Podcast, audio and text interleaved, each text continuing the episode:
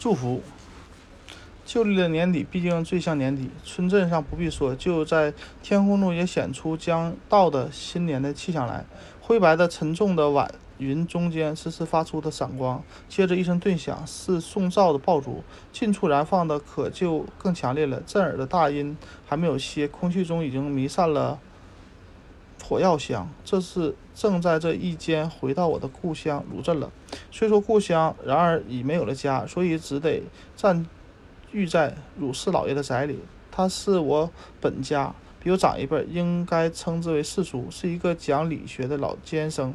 他比啊，他比先前并没有什么太大的改变，但是老了些，但也还未留胡子。一面一见面是寒暄，寒暄之后说我胖了，我说我胖了之后便大骂其心党。但我知道这并非借题在骂我，因为他所骂的还是康有为。但是谈话里总是不投机的了。于是不多久，我便一个人在圣诞书房里。第二天，我起得很早，午饭之后出去看见几个朋友，本家的朋友。第三天照样，他们本来没有什么太太大改变，但是老了些，家中却一律忙，都在准备着祝福。这是鲁镇年终的大大典，大典，敬礼，致敬，敬礼，迎接福神。拜求来年一年当中的好运气，杀鸡宰鹅，买猪肉，用细用心细细的女洗女人的臂膊，在都在水里浸得通红，有的还带着胶丝银镯子。煮熟之后，横七竖八的插些筷子在这类东西上，可就称为福礼了。五更天陈列起来，并且上点上香烛，供请福神们来享用。拜的却只限于男子。拜完自然仍然是放炮竹，年年如此，家家如此，只是买得起炮竹和福礼的之类的。今年自然也也如此。天色愈阴抑郁阴暗了，下午竟下起了雪来，雪花的，呃，雪花大的有有有梅花那么大，满天飞舞，夹着烟霭和忙碌的气息，将鲁镇乱成一团糟。我回到四叔的四叔的书房里。瓦楞上已经雪白，房里也映得焦白光明，较光明，即分辨的显出壁上挂着的朱拓的大寿字，沉船老朱写的。一边的对联已经脱落，脱脱落，松松的卷子放在了长桌上，一边一边的还在，倒是事理通达，心气和平。我又无。无聊赖的到床头的案头上去翻一翻，只见一堆似乎未必完全的《康熙字典》，一部《进思录集注》和一本《四书谶》。无论如何，我决定明天要走。况且一想到昨天晚上遇见的祥林嫂，也就使我不能安住。那是下午，我走到城镇的东头访过一个朋友，出来时他就在河边遇见他。然而。而且见他瞪着眼睛的视线，就知道明明是向我向着我这边来的。这回我回到鲁镇所见的人们心中，啊，这回我回到鲁镇所见的人们中，改变之大，可以说是无过于他了。五年前的花白头发，至今已经全白，全不像四十上下的人，脸上瘦削不堪，黄中带黑。而且消尽了先前悲哀的神色，仿佛是木刻似的。只有那眼珠间或一轮，还可以表示它是一个壶。他一手提着竹篮，内中一个破碗空的，一手攥攥着一支比他更长的竹竿，下端开了裂。他分明已经似乎是一个乞丐。他，我就站住，预备他来讨钱。你来，你回来了？他这样先问。是的，这正好。你是识字的，又是出门的人，见识多。我正要问你一件事。他那没有精彩的眼睛突然发光，我万料不到他却说出这样的话来。诧异的站着，就是他近走近两步，放低了声音，极秘密的似的，秘密似的怯怯地说：“一个人死了之后，究竟有没有灵魂？”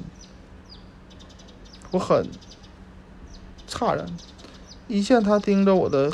盯着我看，一见他的眼盯着我的背上，也就遭了芒刺一般，比在学校里遇到不及预防的临考临时考，教师又是偏又偏是在站在身旁的时候，急黄的啊，黄急的多了。对于魂灵的有无，我自己是向来毫不介意的，但在此刻怎么回答他好呢？我在极短的短期的筹措中想，这个人，这里的人照例相信鬼，然而他却迟疑了，疑惑了，或者不如说希望，希望其有，又希望其无，人何必增添陌路的人的苦恼？为他起见，不如说有吧。也许有吧，我想。于是我吞吞吐吐地说：“那么，也就有地狱了啊！地狱，我很吃惊。只是支吾的地狱，所支吾的地狱，伦理就该也有。然而也未必，谁来管这事儿呢？那么死掉的一家人都能见面的？哎呀，见面不见面呢？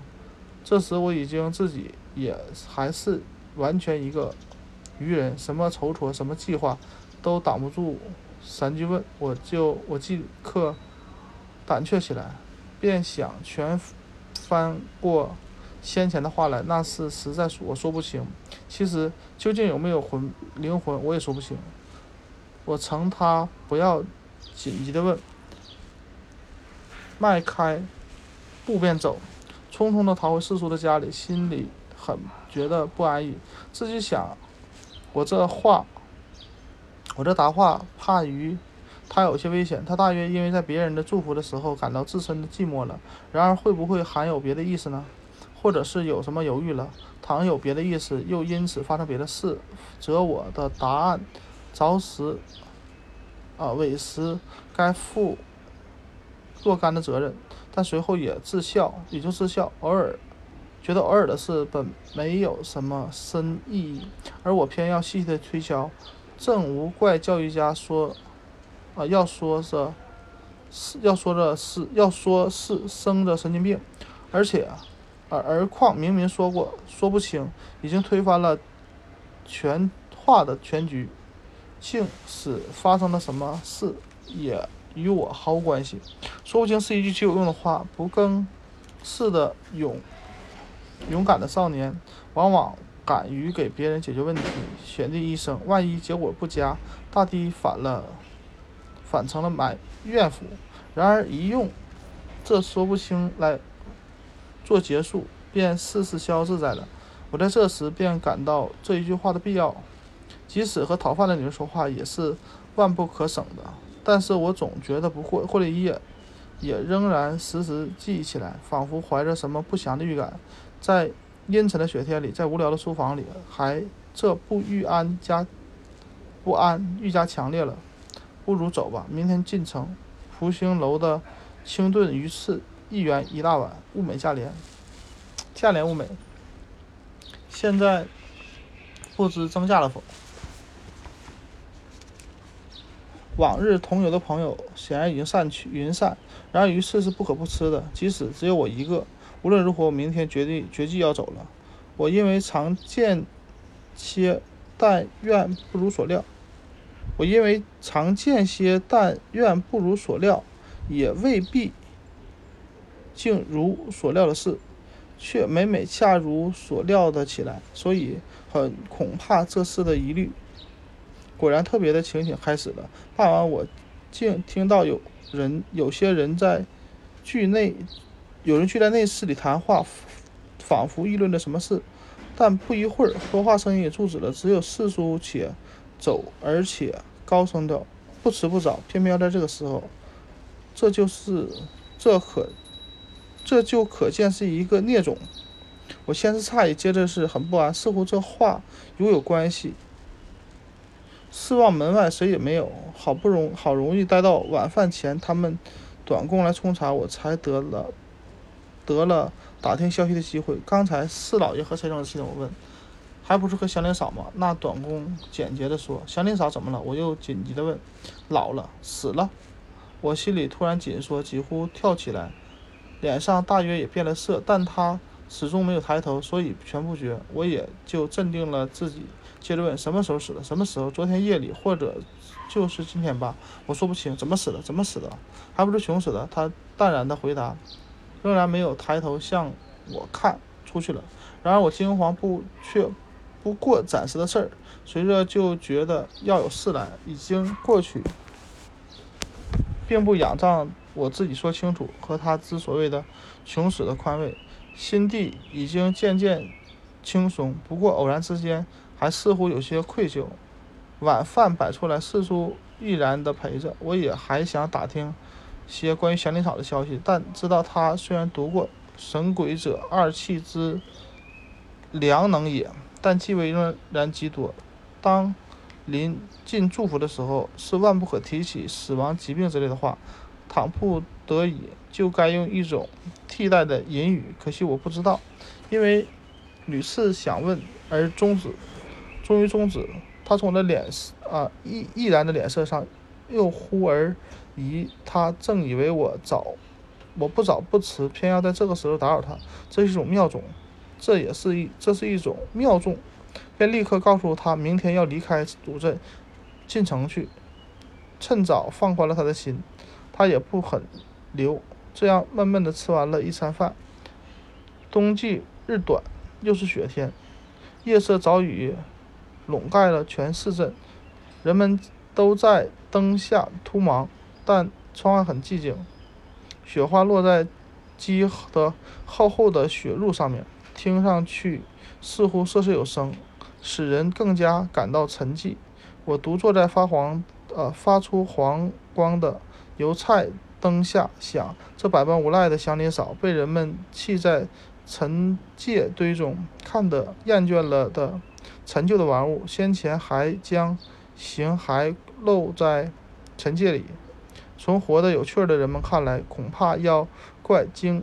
怪压他何以还要存在？现在总算被无常打扫得干干净净，灵魂的有无我不知道。然而在现世，则无聊者无聊生者不生，即使厌见者不见，为人为为矣，也都还不也也还都不错。我静听着窗外似乎瑟瑟作响的雪花声，一面想，反而渐渐地舒畅起来。然而先前所见所闻的他。半生四季的片段，自此也连成了一片。他不是鲁镇人，有一年的冬初冬冬初，师叔家里要换女工，做中人的魏老婆子，魏老婆子带他进来，头上扎着白头绳，乌裙，蓝夹袄，月白背心大约年纪大约二十六七，脸色青黄，但两额却还是红的。魏老婆子叫他祥林嫂。说是自己母家的邻舍死了当家人，所以出来做工。四叔皱了皱眉，四婶已经知道了他的意思，是在讨厌他是一个寡妇。但看他的模样还算周正，手脚都壮大，只是，啊，只是啊，又只是顺着眼，不开一句口，很像一个安分耐劳的人。但不管四叔的皱眉将他留下，试工期间他整天的做，似乎闲着就无聊，又有力。简直抵得过一个男子，所以第三天就定局，每月工钱五百文。大家都叫他祥林嫂，没问他什么名字，但人但中人是魏家三人，既说是邻居，那大概也就是姓魏了。他不很爱说话，别人问了才回答，答的也不多。直到十几天后，我才这才陆陆续续知道他家里还有个严厉的婆婆，一个小叔子十多岁，能打柴了。她是春天没了丈夫，她本来也是打柴为生，比她小十岁。大家所知道的只有这一点。日子很快的过去了，她的做工丝毫没有懈怠，食物不论，力气还是不弃不息的。人们都说鲁氏老爷家里雇了个女工，实在比勤快的男人还勤快。到年底，扫地、洗地、杀鸡、宰鹅、彻夜的煮 fru 渣，全是一个人担当，竟没有添短工。然而他反满足，口角边渐渐的有了笑影，脸上也白胖了。新年才过，他从河边淘米回来时，突而失了色，说：“刚才远远的看见一个男人正在对岸徘徊，很像夫家的伯堂，恐怕是，恐怕正为寻他而来。”是很惊疑，打听底细，他又不说。师叔一知道，就皱一皱眉道：“这不好，恐怕他是逃出来的。”他诚然是逃出来的。不久，不多久，这推想就证实了。此后大约十几天，大家正已渐渐地忘却了先前的事。魏老婆子突然带了一个三十多岁的女人来，那说那是祥林嫂的婆婆。那女人虽然是山里人模样，而且然而应酬很从容，说话也很能干。寒暄之后就赔罪，说他特来叫他的儿媳回家去，因为开春事繁忙，而家中只有老人和小的，人手不够。其实他的婆婆叫他回去，那有什么话可说呢？四叔说。于是算清了工钱，一共一千七百五十文，他全存在主家里，一文也没有用，便都交给了婆婆。这女人又换了，又取了衣服，道过谢出去了。其实已经是正午。哎呀，米呀，祥林嫂不是淘米去了吗？好一会儿，四季四婶这才惊叫起，她大约有些饿，记得午饭了。于是大家分头寻陶罗，她先到厨下，次到堂前。后到厨房，全不见陶罗的影子。四叔踱出门外，也不见。直到河边，才见平平正正的放在岸上，旁边还有一株菜。看见的报告说，河啊河里面上午就泊了一个白篷船，篷是全盖起来的，不知道什么人在里面。但事后也没有人理会。待到祥林嫂出来淘米，刚要刚要跪下，那。棚啊，他船里边突然跳出两个男人，向山里的一个抱住他，一个绑着，拖进船里去。祥林嫂还哭喊了几声，此后便没有了什么声息，大约用什么给东西堵住了。接着就是走上两个女人来，一个不认识，一个就是魏婆子，窥探舱里不分不很分明。她好像是捆着躺在床板上，可饿。然而四叔说，这一天是四婶自己煮了饭，他的儿子阿牛烧火。午饭之后，魏婆子又来了。可恶，四叔说：“你是什么意思？待你还会啊？亏你还会再来见我们。”四婶洗着碗，一面一见面就愤愤地说：“你自己见他来，又合伙劫他去，闹得沸声盈天的，大家看了成什么样子？你拿我们家里开玩笑吗？哎呀呀，我真上当！我这回就是为此特地来说说清楚。他来求我。”见地方，我哪里料到他是瞒着他的婆婆呢？对不起，四老爷，四太太，总是我老发昏，不小心。对不起，主顾。幸而府上是向来宽宏大量，不肯和小人计较。这回我一定见一个好的来折罪。然而四叔说，于是祥林嫂的事便告，便告终结。不久也就忘却了。只有四婶，因为后来故宫的女的大抵非懒即残。或者懒，或者馋，而且馋，左右不如意，所以还是想起了提起了祥林嫂。正当这时候，他往往自言自语地说：“现在不知道怎么样了。”意思是希望他还来。但是到第二年新政，他也就绝望了。新政将近，魏老婆子来拜年，已经喝得醉醺醺的，说自说因为回了一趟魏家的。魏家山的娘家住下几天，所以来迟了。他们问答之间，自然就谈到了祥林嫂。他们魏老婆子高兴地说：“现在是交了好运。她婆婆来抓她回去的时候，就是早已给许给了贺傲的贺老六，所以回家之后不几天，也就装在了花轿抬去了。”啊，这样的婆婆，四婶惊奇地说。哎呀，我的太太，你这是大户人家的太太啊！我们山里人小户人家，这算不得什么。他有小叔子，也得娶老婆，不嫁了他，哪有这一柱钱来做聘礼？他的婆婆倒是精明强干的女人，很有打算，所以就将她嫁到了山里去。赏许给本村人礼彩礼也，呃，就不多，唯独肯嫁进深山以熬里去的女人少，所以他就得到了。八十千银，现在第二个儿子的媳妇儿也娶进了，彩礼只花了五十，除去办喜事剩费用还剩下十多千了。下，你看这多好的打算！祥林嫂竟，祥林嫂一肯，这有什么不依不依不依不的？闹事谁也要，蛇主要闹一闹，只是用绳子一捆，塞进花轿里，抬到南家。裹上花冠，拜堂，关上房门，就完事儿了。可是祥林嫂真出格，听说那时实在闹得厉害，大家还是说，还都说大约因为在念书人家做过事，所以与不如不同呢。太太，我们见得多了，回头人出嫁，哭喊的也就有，说要寻死寻活的也有，抬到男人家闹得拜不成天地的也有，连花烛都砸了的也有。祥林嫂可是异乎寻常，他们说她一路只是嚎骂。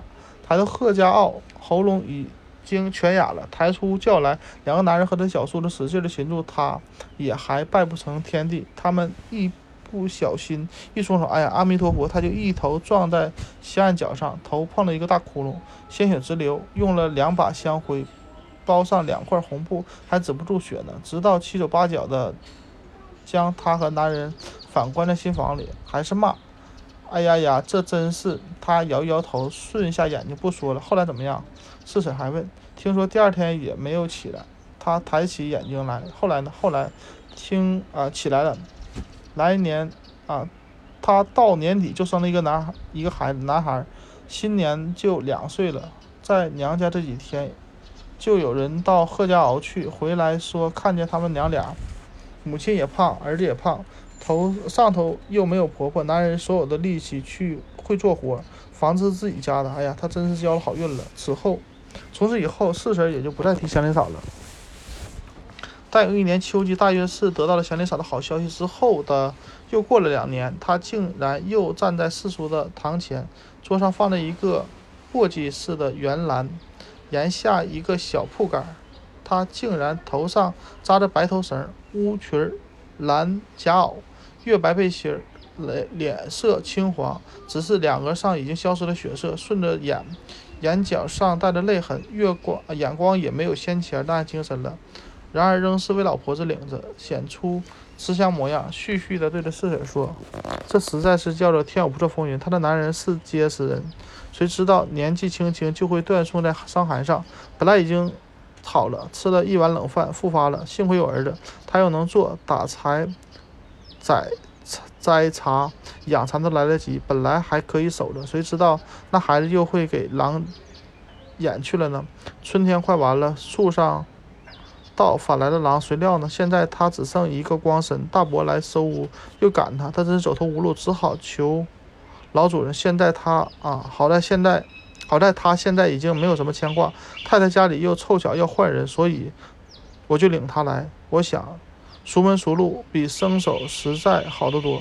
我真傻，真的。小小脸嫂抬起他没有神采的眼睛，接着说：“我单知道下雪的时候野兽在山坳里没有食吃，会到村里来，也不知道春天会有。我一早晨，我一清早起来就开了门。”拿小篮盛了一碗蓝豆，叫我们的阿毛坐在门槛上剥豆去。他是很听话的，我的话句句句句听。他出去了，我就在屋后劈柴淘米。米下了锅，要蒸豆，我叫阿毛，没有应声。出去一看，只见豆撒的一地。我没有，我们的阿毛，他是不到别人家去玩了。各处一问，果然没有。我急了，央求出去寻。直到下半天，寻来寻去，寻到山坳里，看见刺柴上挂着一只他的小鞋。大家说糟了，怕是遭了狼。再进去，他果然躺在草窝里，肚子的五脏六腑已经吃都吃空了，手上还紧紧的捏着那个小篮呢，那只小篮呢。他接着，但是呜呼，说不出成句的话来。四婶儿。起初还踌躇，但听他这话，眼圈也红了。他想了一想，便拿，便叫拿圆篮的和铺盖到下房去。魏婆子仿佛卸了一个一肩的重担的嘘了一声。祥林嫂比起初来的时候神情舒畅些，不再指引，自己足熟的安排了铺盖。从此啊，她从此又在主人做女工了。大家仍叫她祥林嫂。然而这一回，她的境遇却。改变的非常大。上工之后的第两三天，主人们觉得他的手脚已经没有先前一样灵活，记性也坏得多，死尸似的脸上又整日没有笑意。四婶的口气上也颇有些不满。当初他当初来的时候，四叔虽然照例皱过眉，但鉴于向来女工啊雇佣女工之难，也就没有并没有大反对，只是暗暗的告诉告诫四婶，这种人似乎。虽然似乎很可怜，但是伤风败俗，用他帮忙还可以。祭祀时，啊，祭祀时候可用不着他沾手。一切饭菜只好自己做，否则不干不净。祖宗是不吃的。四婶儿，啊，四叔家里最重大的事件是祭祀。祥林嫂最先帮忙的时候也是，也就是祭祀。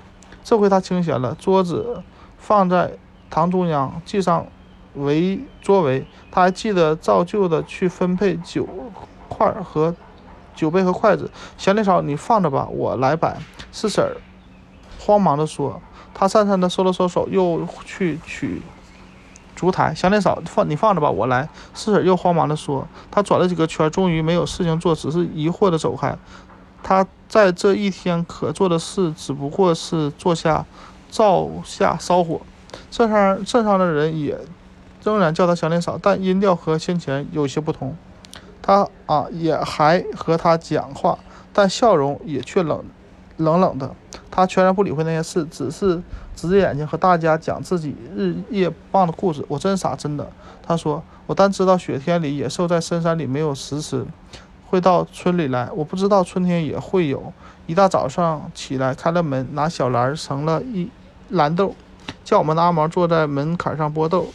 他是很听话的孩子，我的话句句听，他就出去了。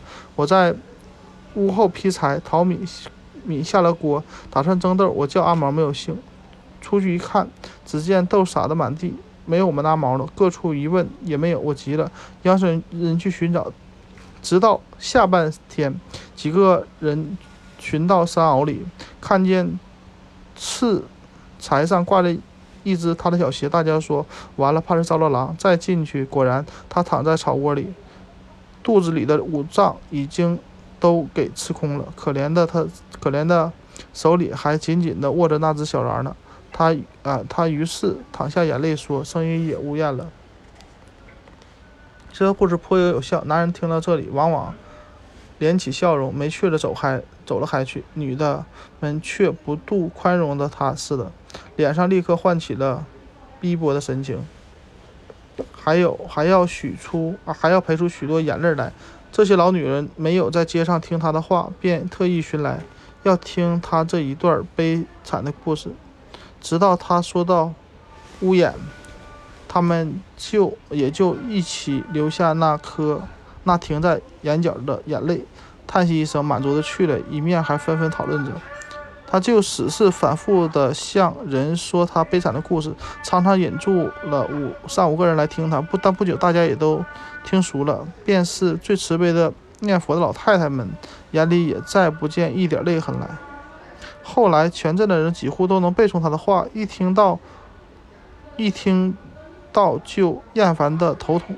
我真傻，真的。他开口道：“是的。”你是单知道雪天野兽在深山里没有食吃，才会到村里来的。他立刻打断他的话，走开了。他张着口，默默地站在那里，直到眼睛看着他们，接着也就走了。似乎自己也觉得没趣儿，但他还想妄想，稀图从别的事，如小蓝豆、别人的孩子，引出他的阿毛的故事来。他。一看见三岁小孩子，他就说：“哎呀，我们的阿毛如今还在，也就这么大了。”孩子们见他的眼光很吃惊，牵着母亲的衣襟催他走。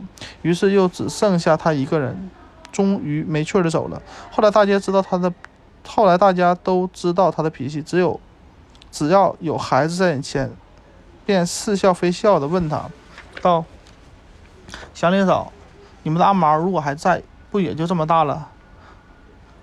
他未必知道他的悲哀，经大家这么咀嚼、鉴赏了许多天，早已成了渣渣，只值得厌烦和唾弃。但从人人们的笑影上，他也仿佛觉得这又冷又尖，自己没有再开口的必要了。他单是一瞥他们，也不回答一句话。鲁镇永远是过新年腊月二十。以后就忙起来，四叔家里这回顾男短工还是忙不过来，另叫柳妈做帮手杀鸡宰鹅。然而柳妈是善女人，吃醋不杀生，只肯洗器皿。祥林嫂除烧火之外没有别的事，却闲着了，坐着只看柳妈洗器皿。微雪点点的下来，哎呀，我真傻！祥林嫂看着天空，叹息着，毒语似的说：“祥林嫂，你又来了。”柳妈不耐烦地看着他的脸。说：“我问你，你额角上的伤疤，不就是那时候撞的吗？”哦，他含糊的回答：“我问你，你那时怎么后来竟医了呢？我吗？你呀？我想，你总是，啊，这总是你自己愿意，不然，嗯，啊，我不知道他力气这么大，我不信，我不信你这么大力气真拧不过他。你后来一定是自己啃了。推脱说他力气大啊，你倒自己试试看。他笑了，柳妈打皱的脸也笑了起来，使他憋住的像一个核桃。干枯的小眼睛一看祥林嫂的额角，又盯住他的眼。祥林嫂似乎很局促，立刻见了笑容，旋眼旋转眼光，自去看雪花。祥林嫂，我实在，你实在是不合算。柳妈诡异地说：“再一强，或者索性一撞一个死就好了。现在呢？你和你的第二个男人过活不到两年，倒落下一件大罪名。你想，你将来到阴司去，那两个鬼死鬼的男人还要争，你给谁好呢？阎罗大王只好把你锯开来，分给他们。我想，这真是……他脸上就显出恐怖的神色来。这是在山村里所未曾听知道的。”我想你不敌，你不如及啊及早抵挡。你到土庙里去捐一条门槛，当做你的替身，给千万人踏万啊给千人踏万人跨，醉了啊赎了这一世的罪名，免得死去受苦。他当时并不知道话什么意思，但大约非常苦闷了。第二天早上起来时候，两眼上都。便都围着大眼圈。早饭之后，他便到镇的西头的土地庙里去求捐门槛。庙祝起初执意不允许，直到他急得眼泪，才勉强答应。价目大是大钱，十二钱。他已经啊，他久已不和人们交口，因为阿毛的故事已经被大啊，故事早已被大家厌弃了。但自从和柳妈谈天谈了天，似乎又。既传扬了开出去，许多人都发生了新趣事，又来逗他说话。于是题目那自然是换了一个新样，钻在他脸上的伤疤。祥林嫂，我问你，你那时竟怎么竟啃了一个说？哎呀，可惜白撞了这一下。一个看着他的疤，应和道：“他大约从他们的笑容上和声调上，也知道是在嘲笑他，所以总是瞪着眼睛不说一句话。后来连头也不回了。他整日的闭紧闭的嘴唇，头上。”带着大家以为耻辱的记号的那伤痕，默默地跑街、扫地、洗菜、淘米，快够一年，他才从四婶手里支取了历来存积存的工钱，换算了十三元阴阳，请假到镇的西头去。但不到一顿饭的时候，他便回来，神神气很舒畅，眼光也格外有神了，高兴地对四婶说，自己已经在土地庙捐了门槛了。冬至的祭祖时节，他做的更处理。看四婶装的好祭品，和阿牛将桌上抬到堂屋中央，他便坦然地去拿酒杯和筷子。你放着吧，祥林嫂。四婶慌忙大声说：“他是，他像是受了炮烙似的缩手，脸色同时变得灰黑，也不再去取烛台，只是失神的站着，直到四柱上香的时候叫他走开，他才走开。”这一回，他的变化非常大。第二天，不但眼睛凹陷下去，连精神也也更不济了，而且很胆怯，不怕不独怕暗黑、暗夜，怕黑眼。即使看见人，显然是自己的主人，也总揣揣的，有如在白天出穴游行的小白鼠。否则，呆着呆着坐，只是一个木偶人。不到半年，头发也就白了起来。啊，花白花自来起来，也花花白起来，记性尤其坏，而且至于常常忘却了淘去淘米。想想怎么了？倒不如那时不留他。是当时有时当面就这样说，似乎是警告他。然而他总总如此，全不见有犀利起来的希望。他们于是啊，他们于是想打发他走，叫他回到魏老婆子那里去。但当我在鲁镇的时候，不过单是这样说。看现在的情况，可见后来终于实实实行了。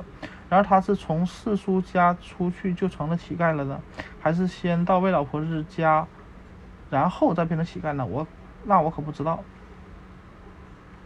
我给那些因为在近旁而极响的爆竹声惊醒。看见豆一般大的黄色的灯火时，接着又听到哔哔啵啵的爆鞭炮，是四叔家正在祝福了。知道是已经将近五更的时候了。我在朦胧中又隐约听到爆竹远处的爆竹声连绵不断，似乎合成一天音响浓云，夹杂着团团的飞舞的雪花，拥抱着全市镇。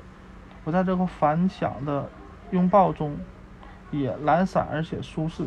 从白天以至初夜的疑虑，全给祝福的空气一扫而空了。只觉得天地圣众预想了性体和香烟，都醉醺醺的在空中阑珊，预备给鲁镇的人民以无限的幸福。一九二四年二月十七日。